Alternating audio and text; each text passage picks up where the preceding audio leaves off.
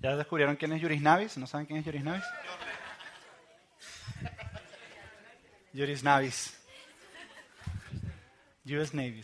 Estamos, estamos felices de, estar, de estar aquí. Son todos personajes reales, por cierto. Estamos felices de, estar aquí. Hoy es, hoy es la segunda parte de nuestra serie eh, Yo amo a mi iglesia.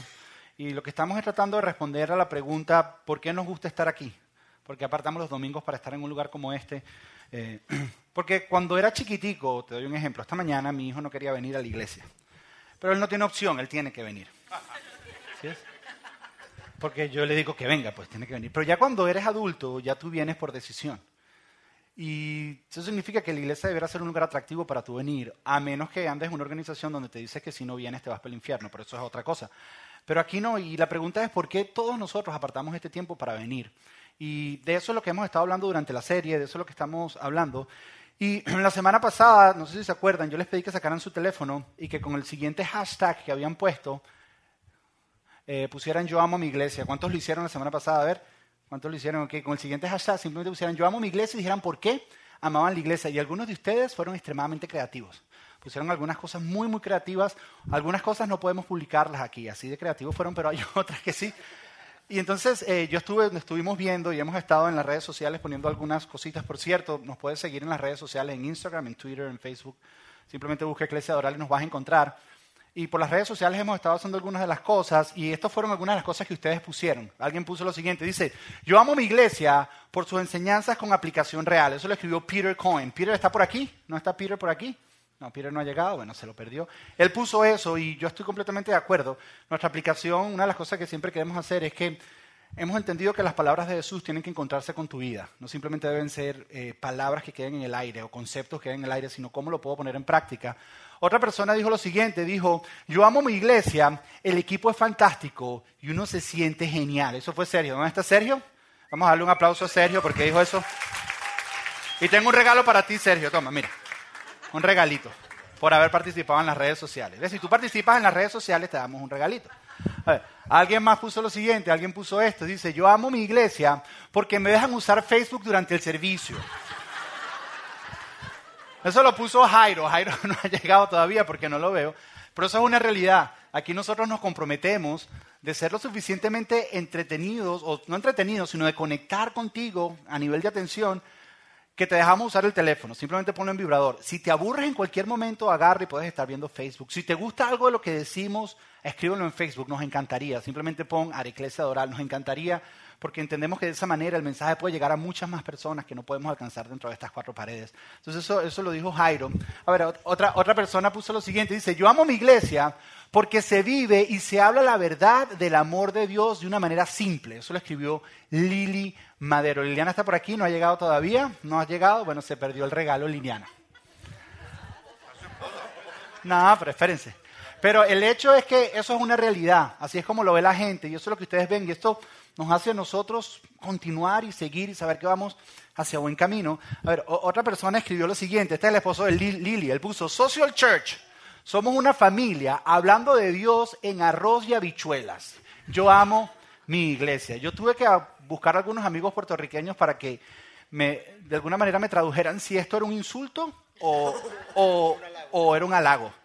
Y me explicaron que en arroz y habichuelas es que es extremadamente simple y sencillo y es algo para entender. ¿Estoy en lo correcto? ¿No estoy en lo correcto? Eso lo escribió Luis, el esposo de Lili. Luis está por allá atrás y te tengo un regalo, Luis. Mira, toma, vamos a darle un regalo a Luisito aquí.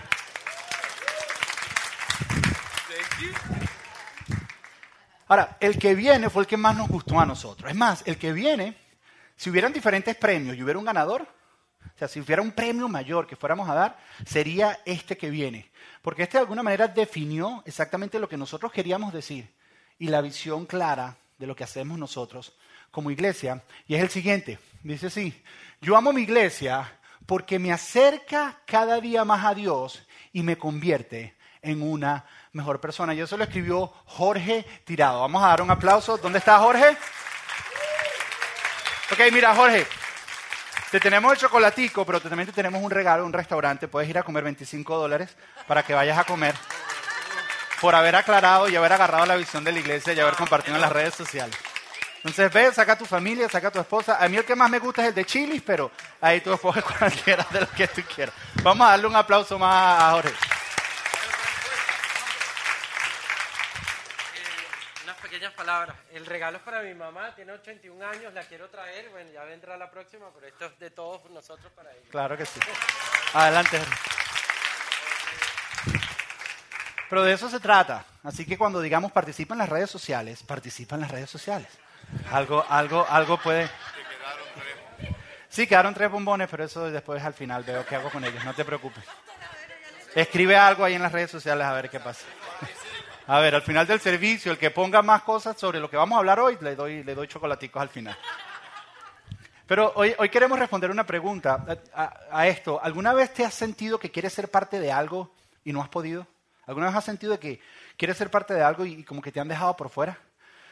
Eso ha sido, es uno de los sentimientos más feos. Hay un, hay un show que eh, empecé a ver yo, uno de esos reality shows que hay ahorita, uno de mis favoritos, gracias a Mario, eh, Mario Gutiérrez, el muchacho que canta, él fue el que me enseñó, el show se llama The Voice. ¿Cuántos han visto The Voice? Y para los que no han visto, es simplemente un show donde unas personas cantan y hay unas sillas volteadas, y esta persona canta, y los coaches, que son personas famosas, solo escuchando la voz de esta persona, ellos deciden si lo quieren ser parte de su equipo o no pueden ser parte de su equipo, si lo escogen o no. Tienen nada más 90 segundos para hacerlo. Y si tuvieras la atención, tú como artista, tú como cantante o como sea, la atención que hay en estos 90 segundos, esta persona cantando, escogiendo la mejor canción tal vez de su vida, este es su momento de brillar, pero en su corazón lo que realmente desean es ser aceptados. El deseo de ellos es que una silla se voltee y me haga parte de un equipo, de uno de estos coaches. Yo anhelo ser parte de un equipo y tuvieras la tristeza que ocurre, la tristeza que hay cada vez que una de esas cuatro sillas no se voltea. Esa persona da su corazón, deja todo lo que da en ese lugar y ninguna de las sillas se voltea y salen llorando. Y uno dice, ah, eso es pura actuación. Al principio lo dije, sí, esto solo es actuado, ellos saben que los están filmando. Pero si te pones a pensar, uno de los peores sentimientos que podemos tener nosotros es el de sentirnos rechazados. El de nosotros querer ser parte de un algo y que nos digan no eres lo suficientemente bueno. El de nosotros querer ser incluidos en algo y que te digan no, tú, tú, no eres lo suficientemente bueno.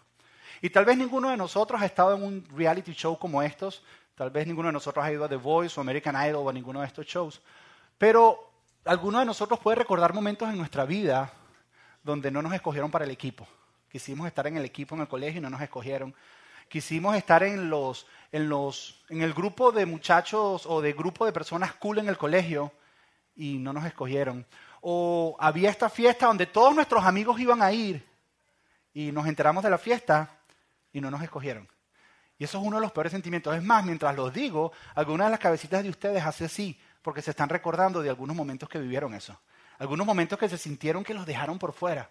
Y algunos de ustedes recuerdan este momento y algunos le dan ganas de llorar porque ese sentimiento está ahí. A otro le da ganas de pegarle a alguien, porque ese sentimiento todavía está ahí. Ahora, este sentimiento uno piensa que es únicamente le ocurre a muchachos que están en el high school o en el liceo en esa época. Tú piensas que esos sentimientos solo están en ese momento, pero mentira, todavía como adultos luchamos con ese sentimiento.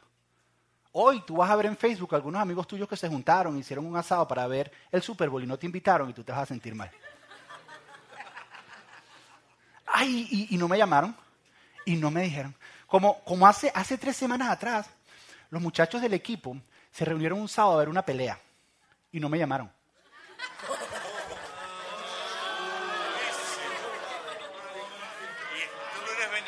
Lo peor, lo peor, es lo que yo no sabía que yo tengo el micrófono. Lo peor, claro, uno de los que fue me puede mutear allá atrás, pero él sabe que no debe hacerlo.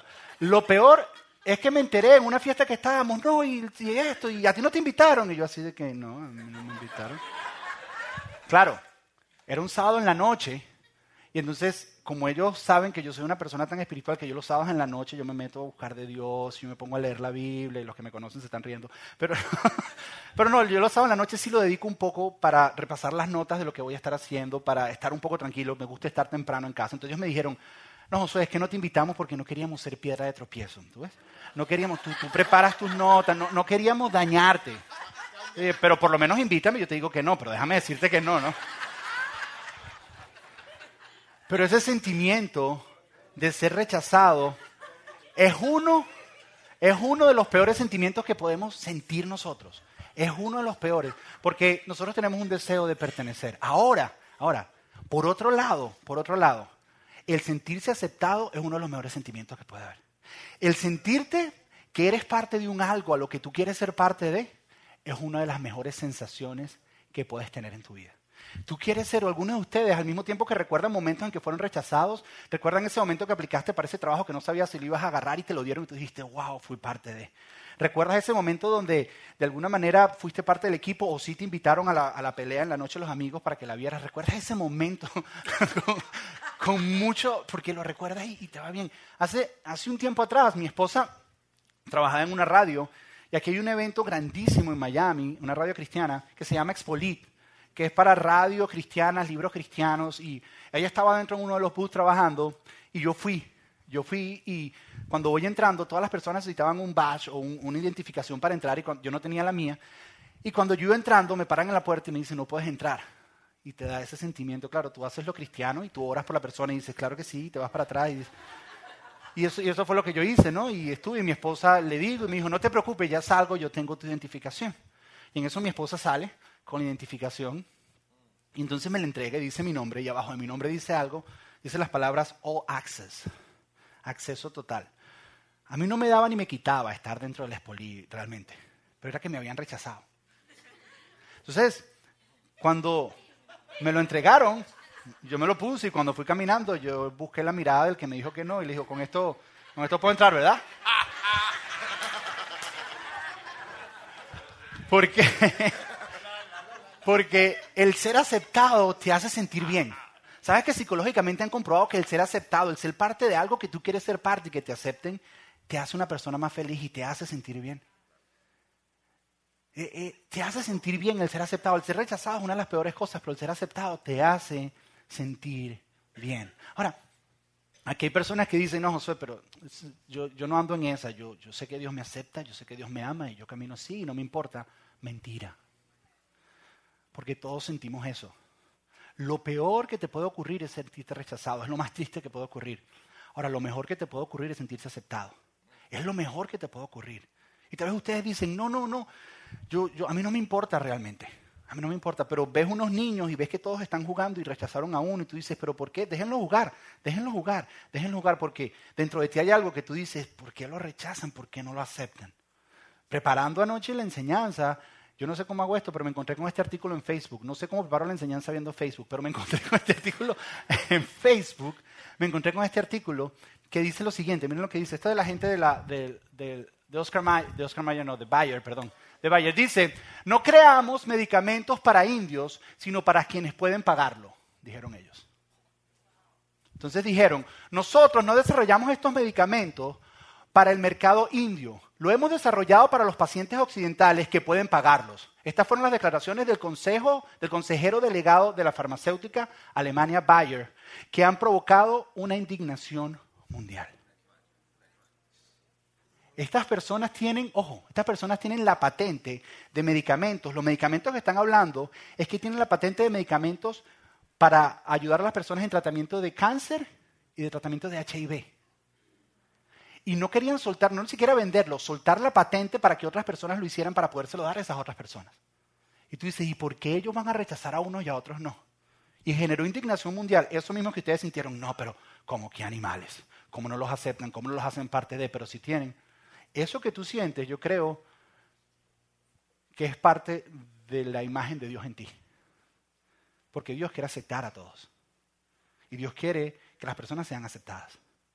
Ahora, la, pregunta que yo te hago es, ¿no es lo mismo o pasa algo parecido cuando a veces personas vienen a una iglesia? Que en la puerta dicen, sabes que eres bienvenido, pero cuando entras, las acciones y todo lo que ocurre, te sientes un poco rechazado. ¿No es eso un poco lo que nosotros vivimos a veces en nuestras experiencias de iglesia? Y por eso tal vez nos gusta este lugar, porque hemos tratado de quitar eso del medio. Pero tal vez te rechazan con diferentes cosas. A, lo mejor no es que te dicen de frente te rechazan, pero cuando entras te dicen, ¿sabes qué? Mira, todas estas sillas están reservadas, yo las tengo reservadas para... O este espacio está reservado para ciertas personas y te rechazan. O, tal vez no es nada que te digan, sino Por ejemplo, hay, hay una persona que cuando estábamos comenzando la iglesia, tuvo que regresarse a Venezuela, él nos contó, él fue una enseñanza que yo di muy parecida a esta que estoy dando hoy, y me contó de su primera experiencia en una iglesia como esta. Y él fue criado en la religión tradicional y tiene sus creencias en la religión tradicional y, y la persona que estaba comunicando, el pastor que estaba en la posición que estoy haciendo yo, toda la enseñanza lo que hizo fue criticar la religión tradicional. Ese hombre más nunca quiso pisar una iglesia. Cuando llegó y escuchó lo que nosotros estábamos compartiendo, casi con lágrimas en los ojos se me acercó y me dijo, tú no te imaginas, tus palabras han sanado mi corazón. ¿Por qué? Porque muchas veces lo que hacemos con nuestras acciones es rechazar a las personas y no las dejamos. Personas que quieren acercarse a Dios, personas que quieren acercarse, y generamos una cultura dentro de la iglesia con un vocabulario de aleluya, gloria a Dios y palabras que personas no entienden, que personas que vienen por primera vez se sientan y dicen, ¿qué es esto? No me siento parte de. Te hago una pregunta, ¿qué siente tu corazón cuando tú escuchas historias como esa? Cuando tú sientes que personas genuinamente quieren acercarse a Dios, porque si una persona va a una iglesia es porque quiere acercarse a Dios. Y lo que recibe es rechazo. ¿Qué, qué, qué siente tu corazón? Ahora voy más allá todavía. ¿Qué crees tú que siente el corazón de Dios? Cuando personas genuinamente quieren acercarse a Él.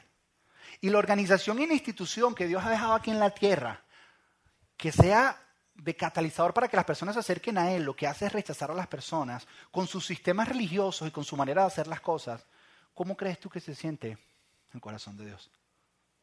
¿Sabes? Hay un pasaje en la Biblia donde nos deja claro esto. Y un pasaje, un momento en que, un pasaje en el que Jesús fue al templo, Jesús fue a la iglesia. En aquel momento era el templo, era, ir, era como ir a la iglesia, era como venir acá. Y Jesús ve algo en ese lugar, ojo, que lo hace reaccionar de una manera que impresionó a muchas personas. Y la manera en que reaccionó ha sido interpretada de una manera que es parte de la interpretación, pero no es la interpretación completa porque no entendemos culturalmente qué era lo que estaba ocurriendo. Ahora, tienes que entender que en este tiempo donde Jesús estaba yendo a la iglesia o estaba yendo al templo, es muy diferente a como nosotros venimos hoy a la iglesia. O vienes acá a la iglesia, entras, cantas unas canciones, la pasas súper bien, te cantan un merenguito, un saludito súper chévere y la pasas chévere, la pasas rico.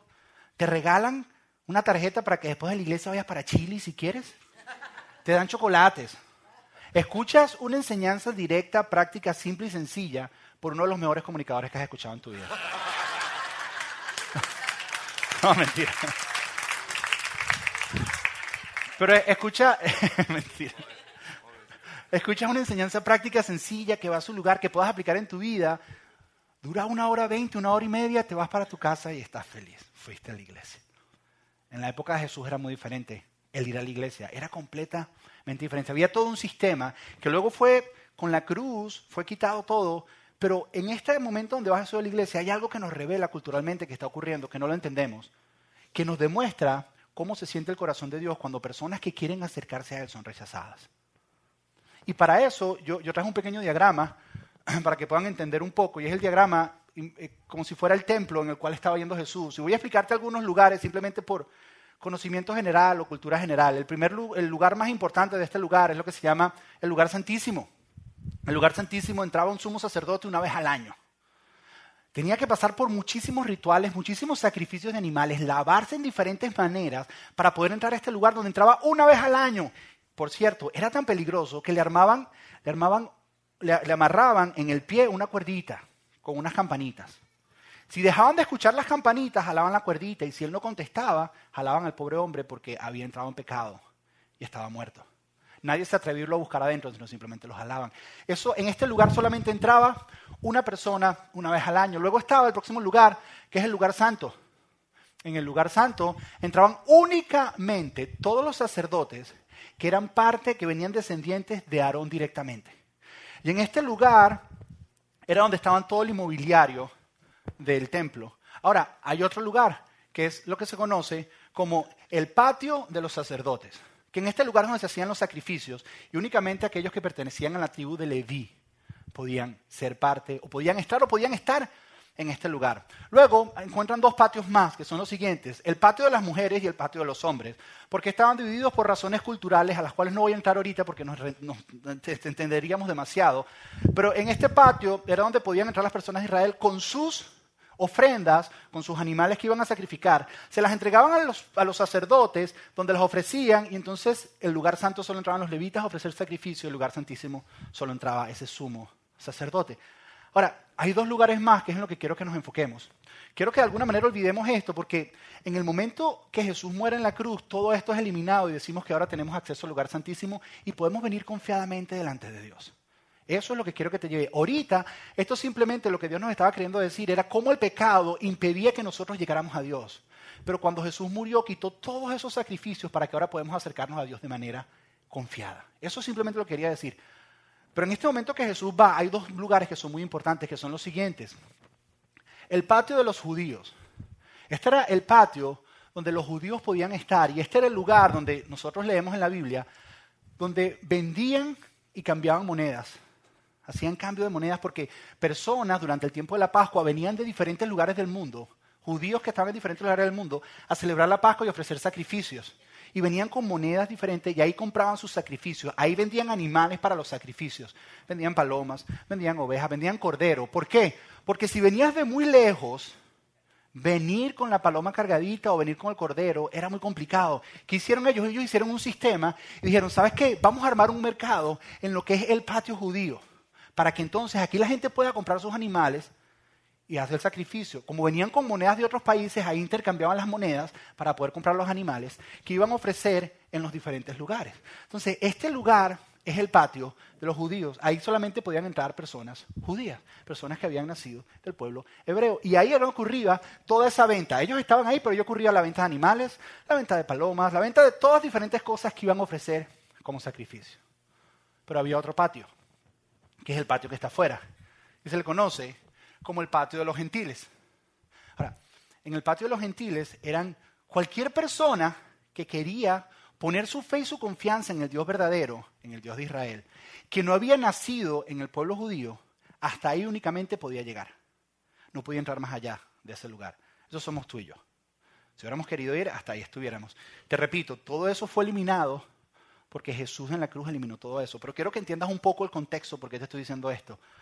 Porque estas personas que iban al patio de los gentiles eran personas que querían acercarse a Dios, que querían acercarse al Dios verdadero, que así los dejaran hasta ahí, ellos iban a acercarse al Dios verdadero. Tenían esa intención.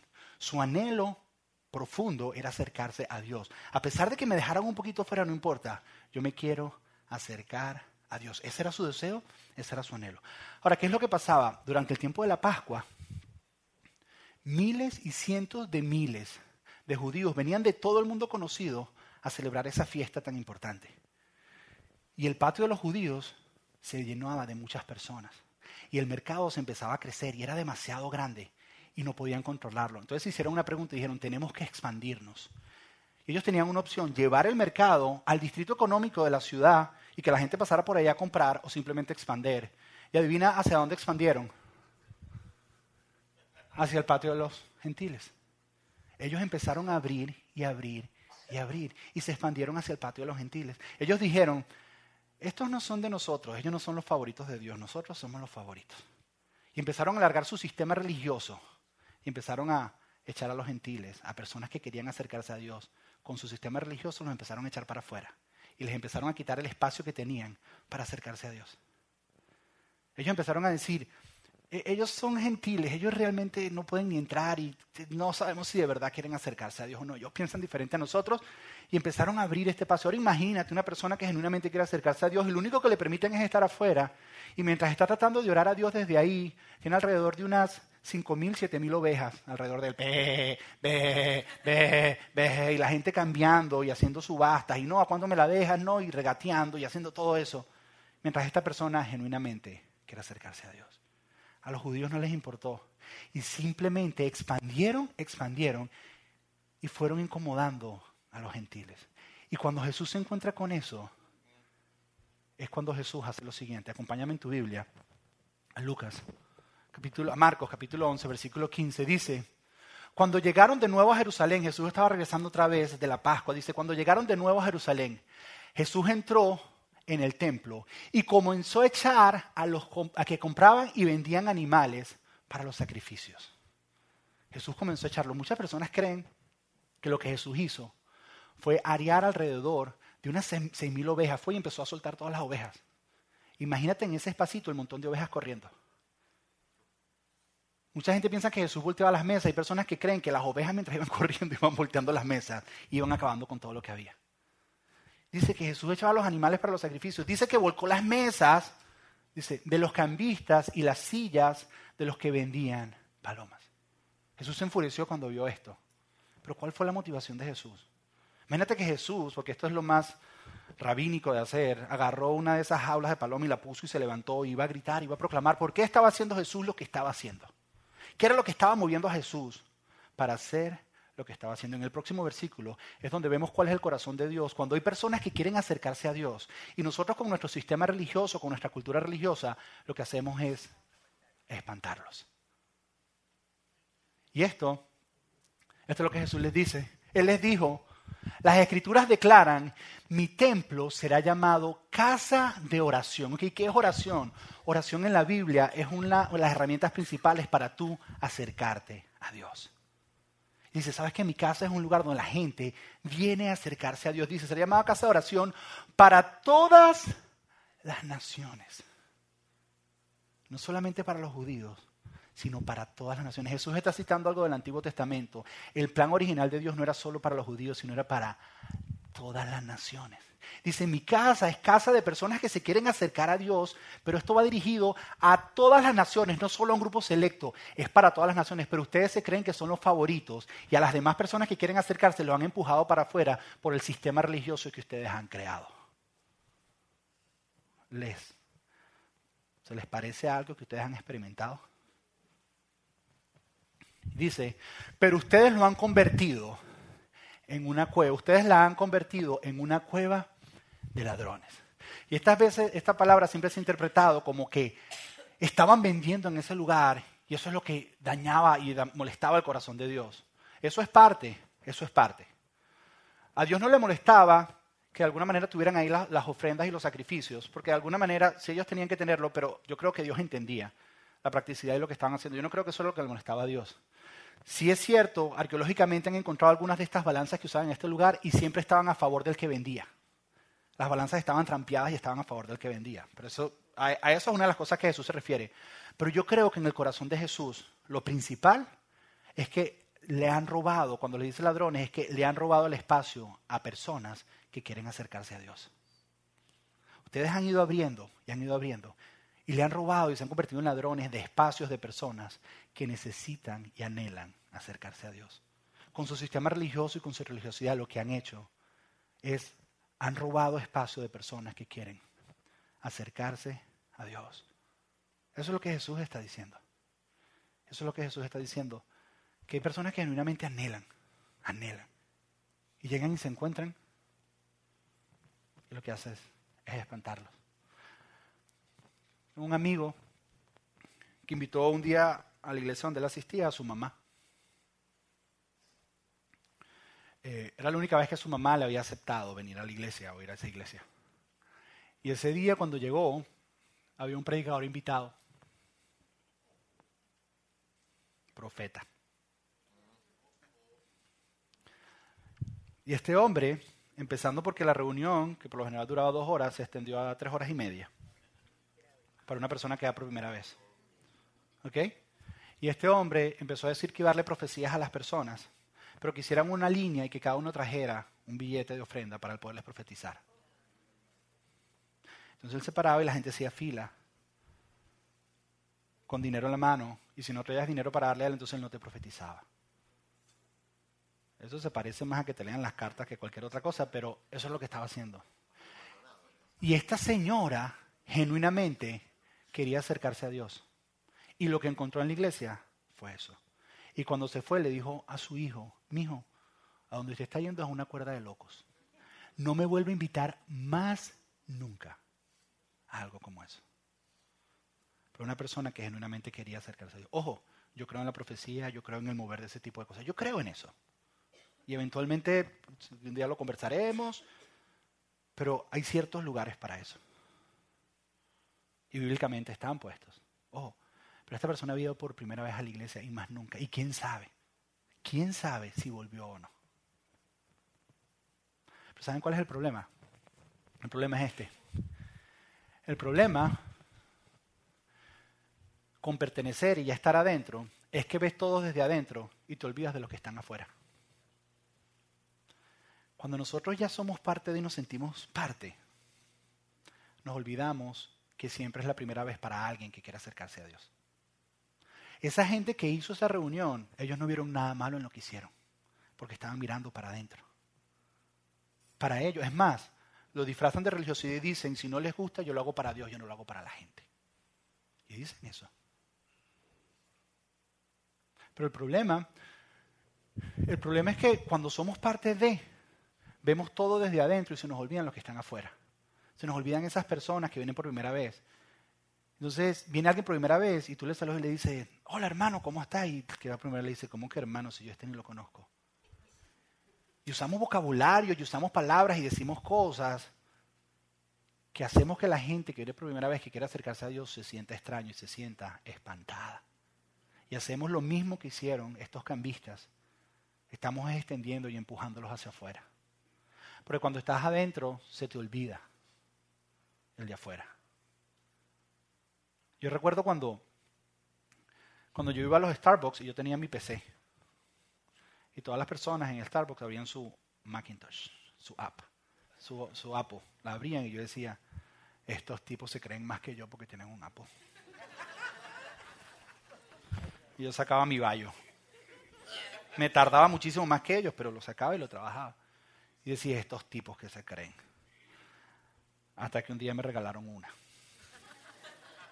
Una computadora Apple. Y ya no era mi PC, ahora era mi Mac. Porque él tiene nombre, mi Mac. Y cuando entonces yo llegaba a los Starbucks, yo abría mi computadora, así para que la manzanita brillara en la parte de atrás. Y veía a las personas que entraban con sus PC y decía, pobrecitos.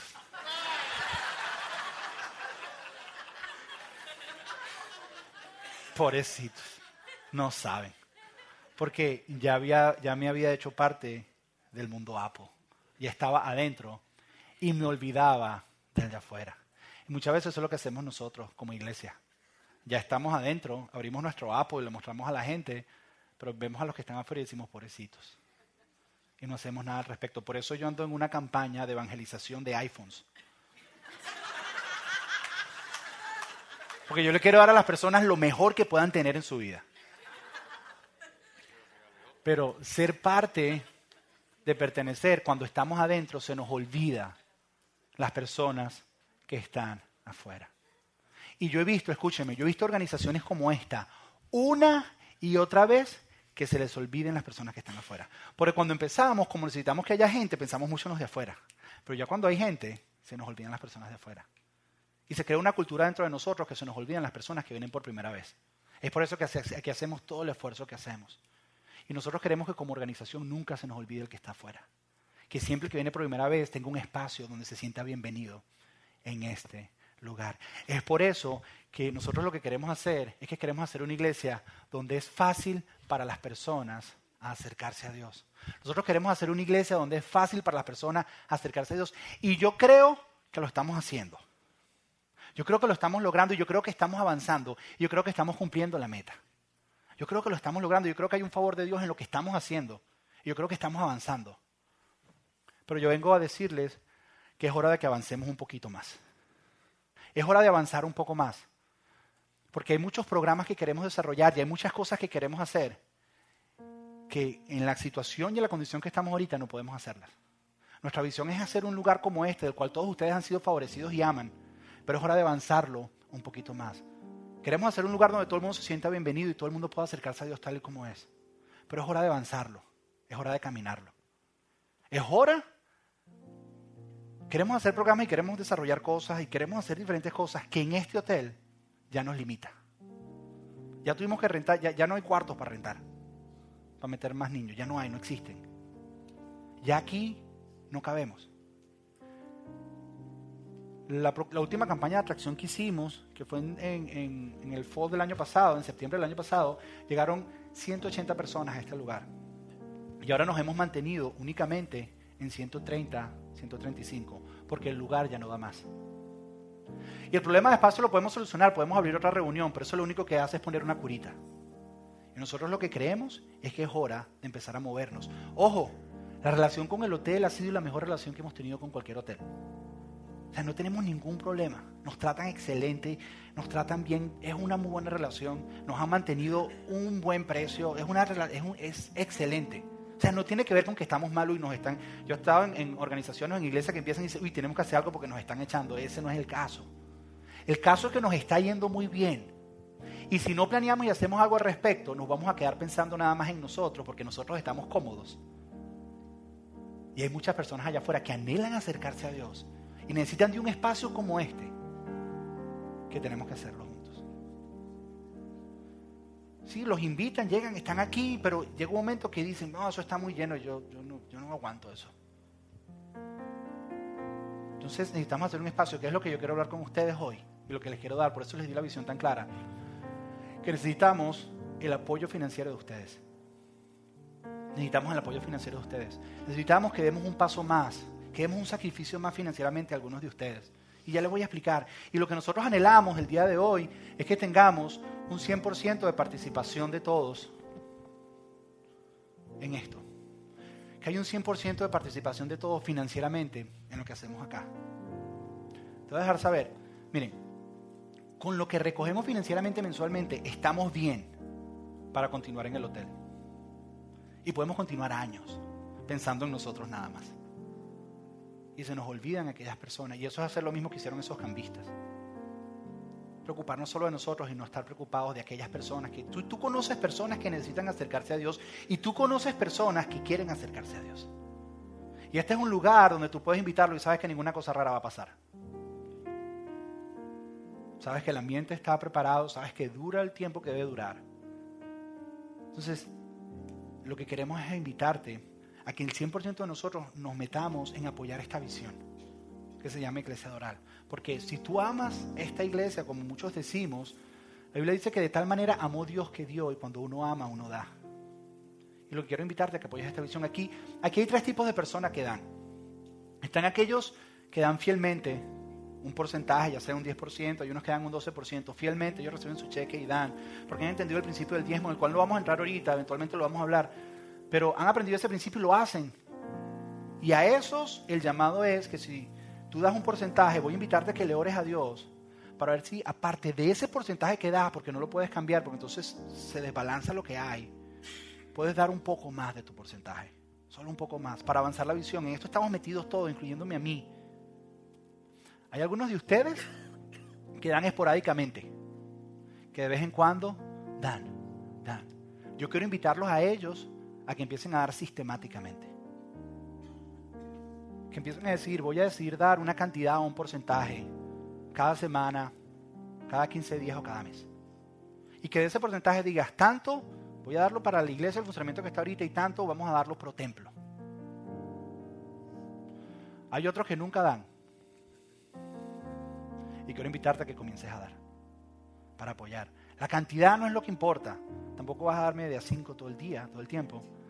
Pero sí decir sistemáticamente, porque yo creo que Dios cree en que planees, en que tú planees. La Biblia dice lo que ellos decidieron dar, que lo dieran al principio de cada semana, dice la Biblia. Que tú te sientes y digas cuánto debo dar. ¿Por qué? Porque solo necesitamos acondicionar un lugar. Hemos visto algunos lugares. La, la buena noticia, número uno, es que el hotel no nos está votando. Número dos, número dos, es que no fue que ya agarramos un lugar y entonces tenemos que salir corriendo porque es que ya estamos pagando renta en dos lugares y está esa presión. No, la buena noticia es que estamos planeando. Hay espacio para crecer. Podemos hacer una segunda reunión si queremos, pero estamos planeando. No significa que no creemos que es en fe. Si es en fe, porque siempre el paso va a ser en fe, pero yo creo en planear. Yo creo que estamos planeando para un futuro. Pero quiero que entiendas que esta es nuestra iglesia, es tu iglesia, es mi iglesia. Y nosotros hemos hecho algunos números de cuánto realmente saldría ir a este templo o ir a este lugar y nos sale aproximadamente entre lo que es los permisos, acondicionar el lugar, tanto para nosotros como para los niños. Les tengo que confesar que el Hotel Aloft nos ha puesto un estándar muy alto en la decoración y en cómo está todo eso. Entonces nosotros no queremos bajar a nivel de estándar la presentación. Esas sillas donde tú estás sentada se sienten espectaculares. Y así como se sienten, así cuestan. Y hemos averiguado lo que es permiso, aire en los lugares, lo que es reacondicionar los lugares, la decoración del lugar. Y aproximadamente salen unos 100 mil dólares. Sale aproximadamente unos 100 mil dólares. Nosotros con la ofrenda de acción de gracia y con otros hemos sido sabios y hemos ahorrado, hay un dinero ahorrado. Yo sé que los 100 mil dólares no va a salir de todas estas ofrendas que demos. Yo lo tengo claro. Vamos a hacer otras campañas y otras cosas. Yo creo que Dios nos va a sorprender en el camino también. Pero creo que debemos empezar nosotros y decir, yo amo la visión de este lugar. Esto es mi aporte. Esto es mi aporte. Esto es mi aporte. Yo amo la visión de este lugar. Este es mi aporte. Este es mi aporte. ¿Por qué lo hacemos? Porque entendemos que lo que está en juego es la vida eterna de las personas. Que esa mamá que más nunca va a regresar a una iglesia, tenemos que pedirle a Dios que algún día regrese o que se encuentre a alguien que le presente el plan de salvación de Jesucristo. ¿Qué es lo que está en juego? Que creemos que las palabras de Jesús se encuentran con tu vida y pueden restaurar tu matrimonio y liberarte de adicciones. ¿Por qué lo hacemos? Porque hay un grupo de personas que decidió hacerlo antes que tú llegaras acá y ha estado sosteniendo esta visión. Y hay muchos de ustedes que ya tienen tiempo viniendo y no han dado nada y no te lo hemos pedido. Y es hora de que te unas a nosotros a apoyar la visión, para abrir espacio para que más personas vengan. No es para mí, no es para nosotros, es para abrir espacio para que más personas vengan. Yo sé que este es un tema delicado, porque cuando te tocamos la billetera, te tocamos el corazón. De verdad, Jesús dijo, donde está tu tesoro, ahí está tu corazón. Es una de las cosas más íntimas que puede haber y es lo más delicado. Y por eso aquí tú no nos ves hablando. Si estás por primera vez, te pido disculpas por haber venido un día como hoy.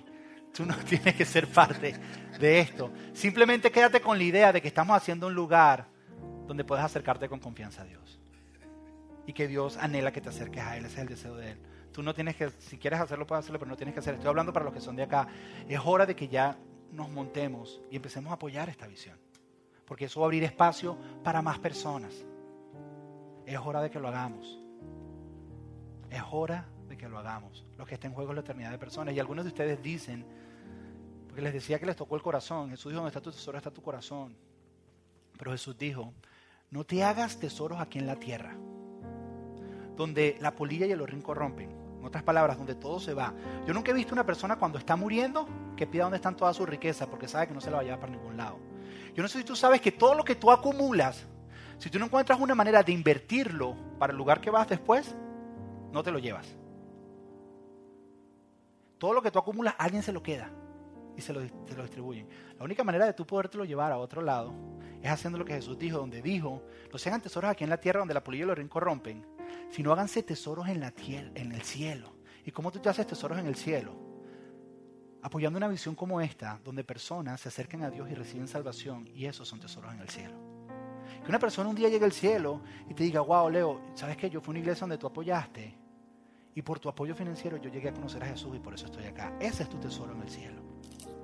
Que por tu apoyo y tu aporte personas puedan acercarse a Dios y puedan estar seguros de su salvación eterna.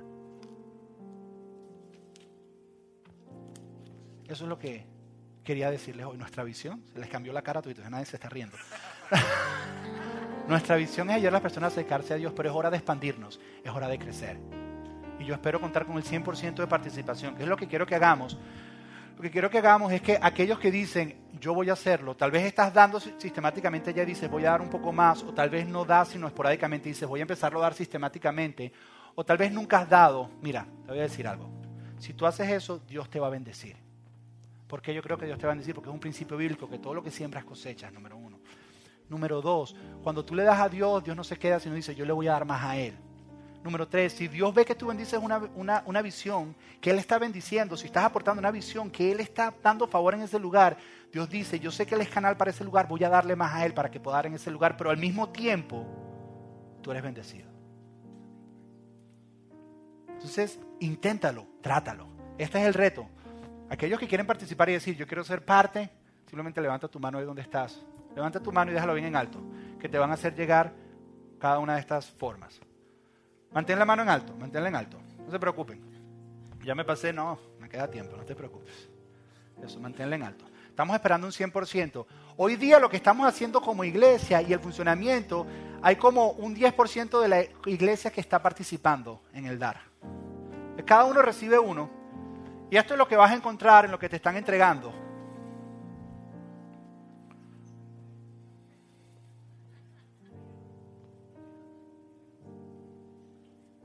Ok, vas a encontrar, esto es lo que te dieron, y dice, quiero ayudar a prosperar y avanzar la visión de Iglesia Doral dando más de lo que doy regularmente. Y es importante entender que estás dando más de lo que das regularmente. Esto no significa que vas a agarrar lo que das ahora y lo vas a asignar por templo, sino vas a asignar algo para dar más de lo que das regularmente. Pones tu nombre, pones tu dirección, ciudad, imagino que es Miami, código postal, teléfono y tu email. Ahora, esto es importante, no lo llenes todavía. Después de orar, he decidido que mi compromiso para apoyar la visión de Iglesia Doral es una ofrenda sistemática. Y durante los próximos ocho meses, yo quiero que nos comprometamos a hacer esto por ocho meses. En los ocho meses vas a ver la bendición que Dios va a traer en tu vida y vas a seguir haciéndolo. Eso, eso es parte del truco. Pero quiero que nada más por un tiempo, ocho meses. Si en ocho meses no te funciona, dices, ¿sabes qué? Yo no doy más. Si en ocho meses ves que no hemos hecho nada no te reportamos nada, dices, ¿sabes qué? Yo no confío en esta gente, no doy más. Pero pruébalo por ocho meses. Por ocho meses me, estoy comprometiendo a dar por encima de lo que estoy dando actualmente para avanzar la visión de Iglesia Oral. Si no estás dando nada, vas a dar más de lo que estás dando porque vas a poner un número y vas a decir, puedes decir eh, incremento semanal o incremento mensual. Si estás dando esporádicamente, trata de definir una cantidad que vas a dar mensualmente. Y si ya estás dando, trata de pensar. ¿Y qué es lo que yo quiero hacer ahorita, antes de que lo llenen? Yo quiero dejar un espacio, mientras Rodrigo y yo, mientras él toque y yo canto, Algún día vamos a hacerlo al revés. Yo toco y él canta para ver cómo sale. Pero ahorita, mientras él toque y yo canto, eh, quiero que ores y le preguntes a Dios cuánto es ese incremento que debes dar. Quiero que ores y le preguntes a Dios. Ahí con tus ojos cerrados mientras yo canto, vas llenando lo que estás llenando. Y pregúntale a Dios, no lo hagas en emociones, no hagas. Pregúntale a Dios que te vas a comprometer por estos ocho meses a apoyar esta visión de este lugar. Ahí donde está, ora, cierra tus ojos. Dime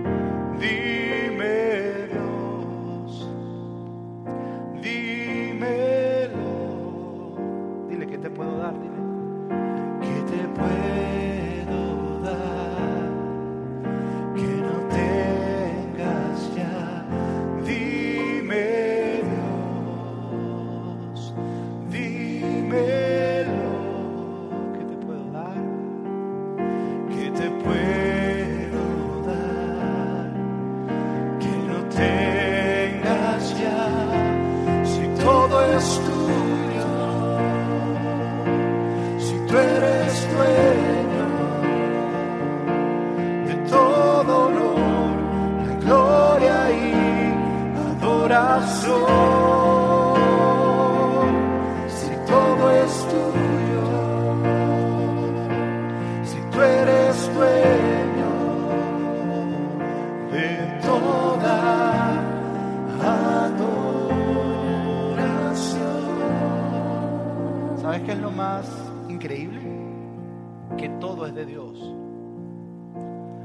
Participar en lo que Él está haciendo en la tierra a través de esto. Y así en este mismo sentir que hay, también vamos a aprovechar que lo estamos haciendo y vamos, ya que estamos llenando planillas como empresa de gobierno, vamos a entregar en este momento, vamos a recibir en este momento nuestras ofrendas, nuestras donaciones del día de hoy. Si ya tú tienes para dar hoy, lo que vas a dar extra mensualmente lo puedes dar. Si vas a esperar hasta la otra semana, espera hasta la otra semana. Especifica si es pro templo lo que vas a dar hoy extra. Si tienes para hacerlo hoy, lo puedes hacer desde hoy. Puedes empezar la otra semana. ¿okay? También, si necesitas un sobre, te van a estar pasando sobres en este momento. También, si tú estás por primera vez, y esto es bien importante para nosotros, no necesitas participar de este momento de dar diezmo ofrenda, a menos que lo quieras hacer. Pero en la bolsita que te entregamos hay una tarjeta como esta, aquellos que están por primera vez. Aquellos que están por primera vez, hay una tarjeta como esta en la bolsita que te entregamos. Quiero pedirte que la llenes con tu información. Y si tienes una petición de oración, nos encantaría orar por ti. Y en el momento que pasen el canasto para las ofrendas, por favor, deposítalo. Si es tu primera vez con nosotros, queremos saber cómo te sentiste el día de hoy. Queremos saber que estamos haciendo un buen trabajo ayudando a las personas a acercarse a Dios. Así que, antes, mientras se preparan por la ofrenda, pudiéramos parar un segundito y me permitirían orar por la ofrenda que vamos a recoger hoy. Vamos a orar. Cierra tus ojos ahí donde está y vamos a orar. Padre, Señor, hoy, hoy comenzamos Hoy comenzamos una nueva aventura, vamos caminando hacia una nueva meta que tú tienes delante de nosotros, Señor. Estamos planeando, estamos siendo estratégicos, estamos siendo guiados por ti, Señor. Y nos comprometemos algunos de nosotros a dar un poco más, Señor. Algunos comenzar a dar y algunos organizarnos en la manera en que damos, Señor. Pero queremos apoyar esta visión porque hemos entendido que viene de ti y entendemos que al ayudar a otros a acercarse a ti, tú nos vas a bendecir a nosotros también, Señor. Que lo mejor que podemos hacer es dar un espacio para que otros se acerquen a ti, Señor. Hemos dicho que amamos esta iglesia, Señor. Tú nos has puesto amor por ella y queremos ayudar a que esta iglesia camine, porque esta iglesia es la única manera en que se mueve a través de estas donaciones. Te damos gracias. Yo te bendigo cada persona. Yo bendigo cada persona que va a dar y declaro que tú le vas a multiplicar, como dice tu palabra, Señor, el ciento por uno, Señor. Declaro que habrá lluvia de bendiciones sobre sus vidas porque han decidido apoyar financieramente esta visión. En el nombre de Jesús, amén, amén. Ahora sí pueden dar.